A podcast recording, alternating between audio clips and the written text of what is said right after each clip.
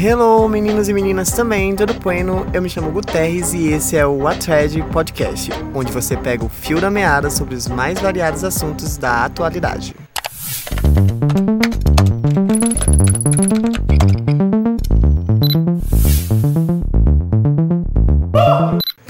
Fazer uma correção pública aqui, porque eu, no auge do meu inglês fluente, porque choras, Anira, eu estava pronunciando o nome do podcast errado. Na verdade, eu sempre falei Tweed, porque eu achava mais chique e tal, mas bateu uma curiosidade e eu fui pesquisar e o correto é thread, thread.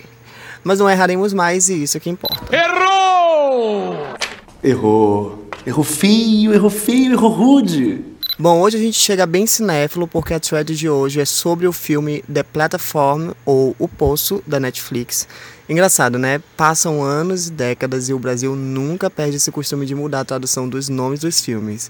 Mas pelo menos a síndrome de sessão da tarde passou, senão seria As Aventuras da Plataforma Maluca. Já pensou? Chernobyl total. Enfim, voltando, como eu falei no episódio de estreia, inclusive se você não escutou ainda, corre lá. Eu sempre vou trazer uma thread diferente aqui pra gente ler, comentar sobre, e hoje não vai ser diferente.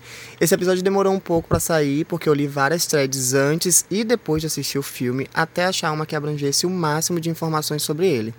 Além disso, eu pesquisei algumas para acrescentar aqui no nosso rolê. Antes de tudo, eu preciso dizer que se você ainda não assistiu o filme, pausa esse episódio e vai lá assistir, porque aqui vai rolar alguns spoilers. Já tô logo avisando para não ter babado. Mas agora, se meu filho não tem problemas com spoiler, let's go. Então que rufem os tambores, porque hoje a pauta é.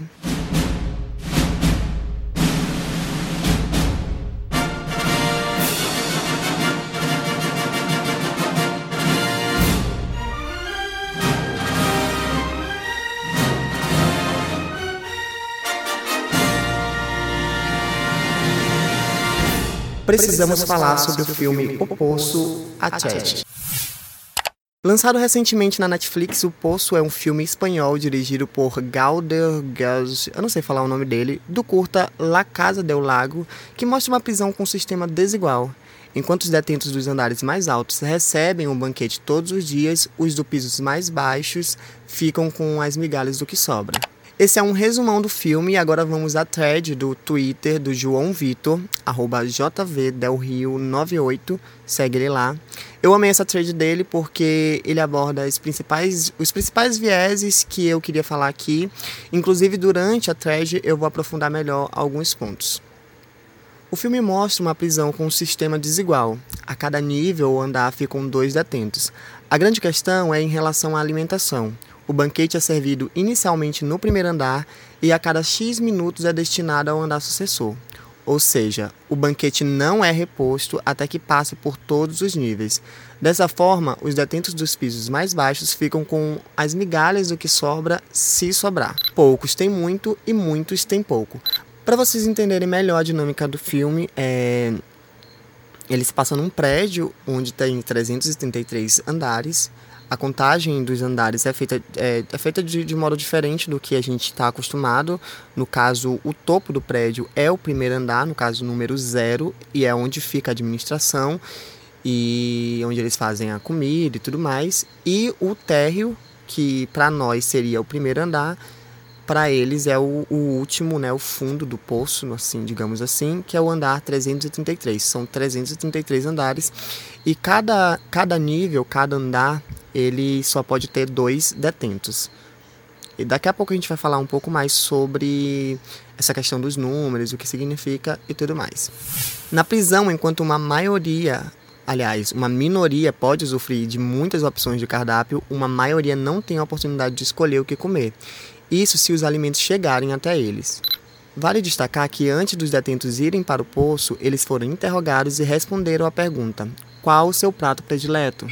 A partir disso, o banquete é montado, sendo composto por todos os pratos.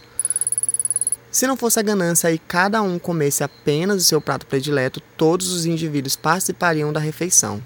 O ideal seria a conciliação entre comer o necessário para sua sobrevivência e o racionamento de comida, que estabeleceria uma divisão igualitária dos alimentos. O filme configura-se como uma fábula, trazendo a lição de que se todo mundo fosse solidário, o mundo não seria dessa forma, onde uns conseguem usufruir de benefícios da posição e outros não.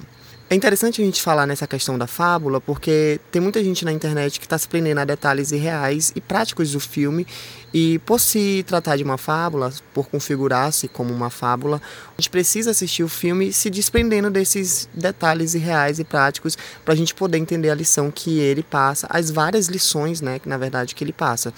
Porque tipo a galera fica perguntando ah mas como que a plataforma ela flutua se não tem cabo de aço? Como que eles controlam a temperatura dos andares, como que a a menina, a criança, ela sobreviveu sem comer no último andar, no 333, sem, é, sendo que lá não, não chega alimento. Porque você é uma chata. Você é insuportável. Então, esses detalhes eles devem ser meio que ignorados para que a gente possa entender a lição do filme. Falando aí dos vários vieses que o filme ele traz para a gente analisar, inclusive essa trilha aborda é, alguns desses vieses. É, não tem como a gente de cara assistir o filme e não olhar primeiro pelo viés político e pela crítica da sociedade que ele faz é, na questão de, da pirâmide, né, da divisão da sociedade, ali a administração representando é, a política, é, o, o, por que não o presidente e a população e tudo mais. A outra crítica também que a gente pode tirar é a questão da empatia e agora, principalmente nesse tempo de nessa, nesse, nessa pandemia que a gente está vivendo, é, a gente falou-se, na verdade, muito disso, né, de, da empatia, e lá é, a gente vê que os primeiros níveis eles recebem um banquete, tudo pronto e tudo mais, os últimos não, e isso só não acontece porque não há empatia, porque quando cada detento entra, eles perguntam qual é o prato preferido deles e tal, ou seja, são existem são 333 níveis, sendo que existem dois, é, dois detentos em cada nível. No caso, são 666 é, detentos e são 666 pratos. Se cada um comesse seu prato, todo mundo se alimentaria. Porém, não é o que acontece, porque há muita ganância, há, muito, há muita falta de empatia também.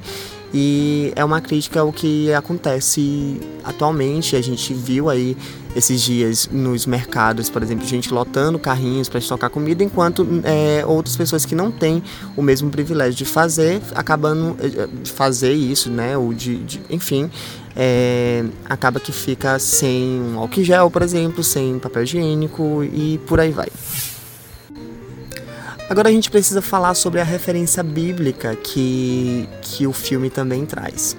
A gente começa aí com a contagem dos andares, que é diferente, como eu falei. O nível mais alto é o zero e o nível mais baixo é o 333. O zero, que é o topo do prédio, significa, simboliza na verdade o céu.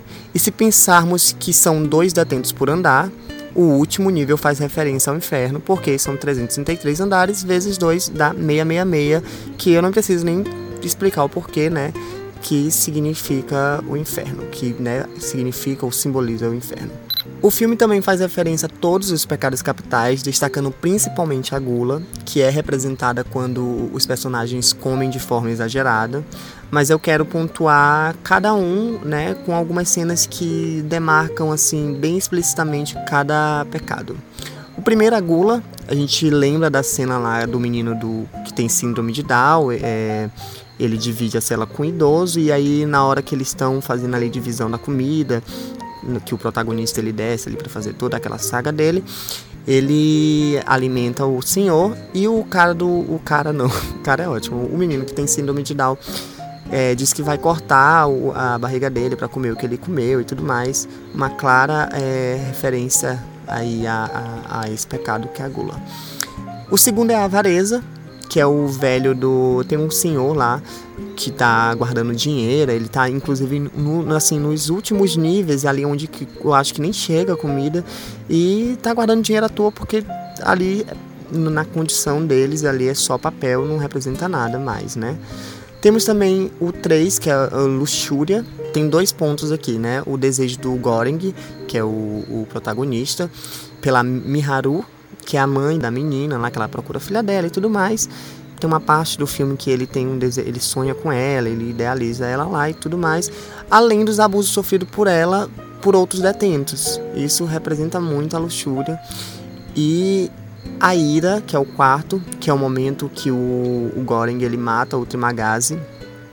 É, além de vários episódios de briga entre os detentos. A inveja também é representada pelos detentos dos níveis inferiores, sempre cobiçando o privilégio dos que estão acima. A preguiça, o sexto pecado, no geral todos eles ali não fazem nada além de comer, além de não ter muito capricho, preocupação com higiene, etc. E o sétimo e último pecado, o orgulho ou vaidade, representado pela soberba dos detentos que estão nos níveis superiores. Outro ponto que a gente precisa destacar sobre o filme é, eu falei que cada detento eles podem escolher um objeto para levar consigo para o poço, né? E o personagem principal, o Goring, ele leva, é o primeiro, a primeira pessoa a levar, escolher um livro para levar. E o livro em questão é Don Quixote, de Daniel de Cervantes. E a gente precisa falar sobre as referências do filme a, este, a esta obra e tudo mais. O filme é um filme espanhol e Don Quixote é um ícone do imaginário espanhol do século XVII que faz uma sátira com os romances de cavalaria. Já no caso do filme, é uma sátira da condição humana. Inclusive, o visual do protagonista é idêntico ao do personagem do, do livro. No caso, o Goringer é o Don Quixote do mundo moderno. E não é só isso. O Don Quixote escolheu sair pelo mundo e se aventurar como cavaleiro, enquanto o Goringer escolheu ir para o poço. Os dois são viciados. Don Quixote era viciado em livro e para se livrar desse vício ele decide parar de viver aventuras imaginárias e viver ele mesmo suas próprias aventuras como cavaleiro.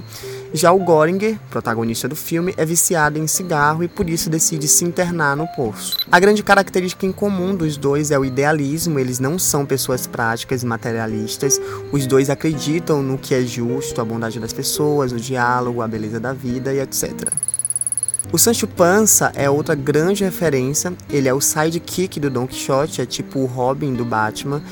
Ele e o Don Quixote são companheiros de aventuras e diferente do seu amo, do seu mestre, o Sancho não tá lá porque ele quer, é porque ele precisa, ele é um criado, ele é obrigado a viver tudo ao lado do amo, do mestre dele.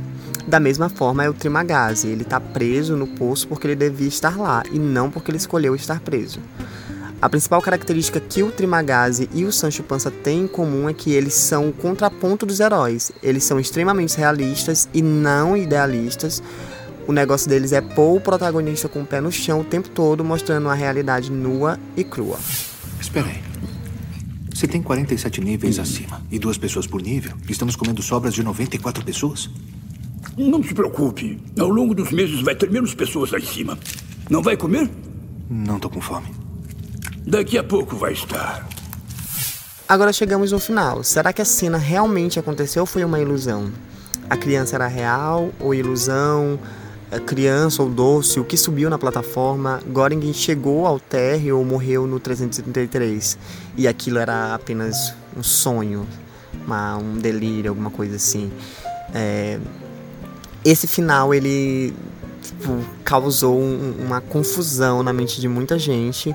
Teve gente que não gostou do filme justamente pelo final, porque não entendeu, na verdade. Mas é, o próprio filme ele não explica o final, ele deixa em aberto para que a gente crie a nossa própria nossa própria teoria e tudo mais. Eu vi várias teorias na internet, algumas de que a criança era real, outras de que a criança era apenas uma ilusão e a que eu mais gostei, assim, eu não vou defender a ou B.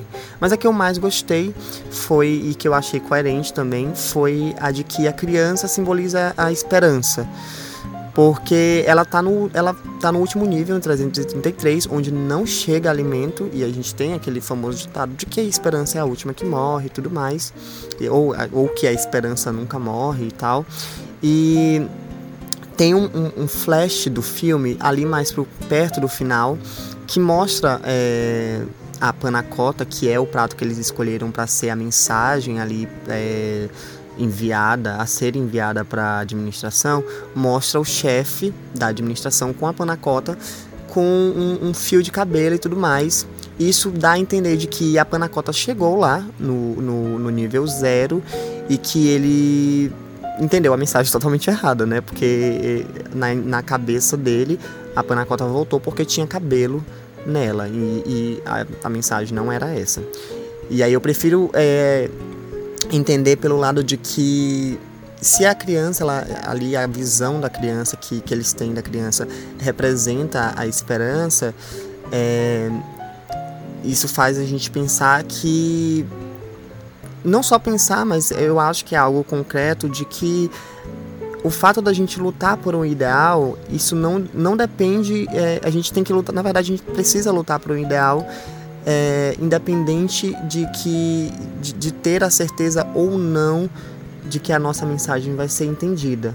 Se a gente sente dentro da gente que aquilo que a gente está tá, tá lutando ou tá, tá defendendo e tudo mais é, é verdadeiro e tudo mais, pouco pouco importa se aquela mensagem ela vai ser entendida ou não, porque a nossa parte a gente fez.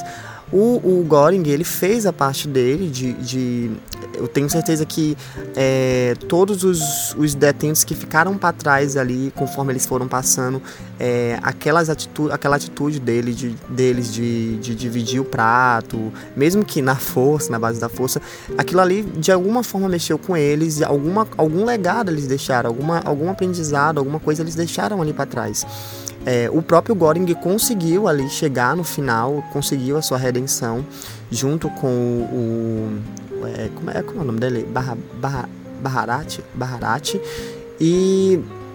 Enfim, eles cumpriram a missão deles. Agora, se a administração não entendeu o, o, o recado e tudo mais, aí já é outra questão mas alguma coisa a partir dali vai mudar, alguma coisa ali vai acontecer porque, como a gente já viu na história, nenhuma revolução, nada surgiu sem um passo ser dado. Então, o que eles fizeram ali foi dar o primeiro passo. E aí, o que, que você achou? Qual é a sua opinião? Para finalizar, eu trouxe algumas curiosidades, algumas não, são três curiosidades só sobre o filme é, e é em relação aos nomes dos de alguns personagens. O nome do Goring, do Goring, Goringer, do protagonista é o nome de um prato da cultura oriental feita à base de arroz frito. O barra, Baharati, que é o companheiro, de, o companheiro assim, digamos, que é o, o, cara que acompanha ele lá até a saga final e tal, até o último andar. É o nome de uma mistura de especiarias típicas do Oriente Médio, e talvez isso seja até uma cutucada no Ocidente. E a Imogri é um que é a, a, a, a a detenta que já trabalhou lá no, na, na, administração e tudo mais, ela está com câncer, ela está fadada a morrer. É, e Mogri é um complexo de cemitério que existe na Indonésia, é um, é um lugar né, que existe. E é isso basicamente, né? Algumas curiosidades aqui para vocês.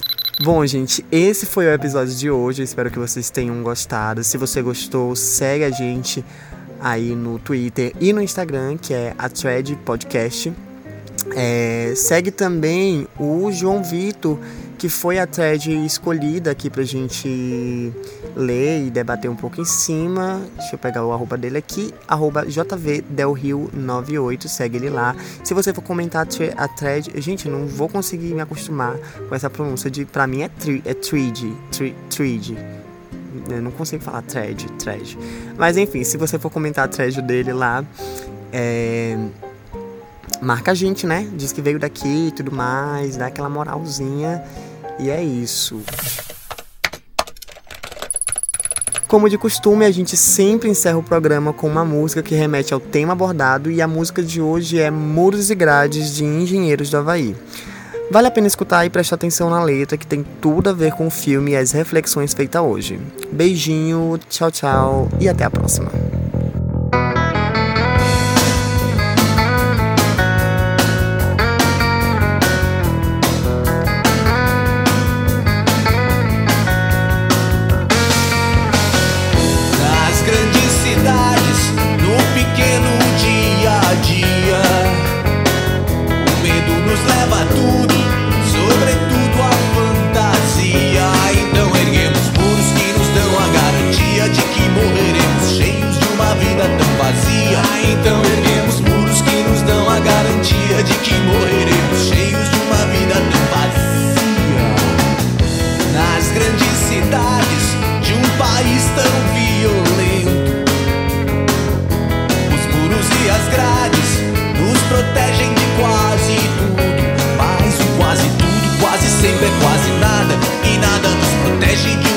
sem sentido.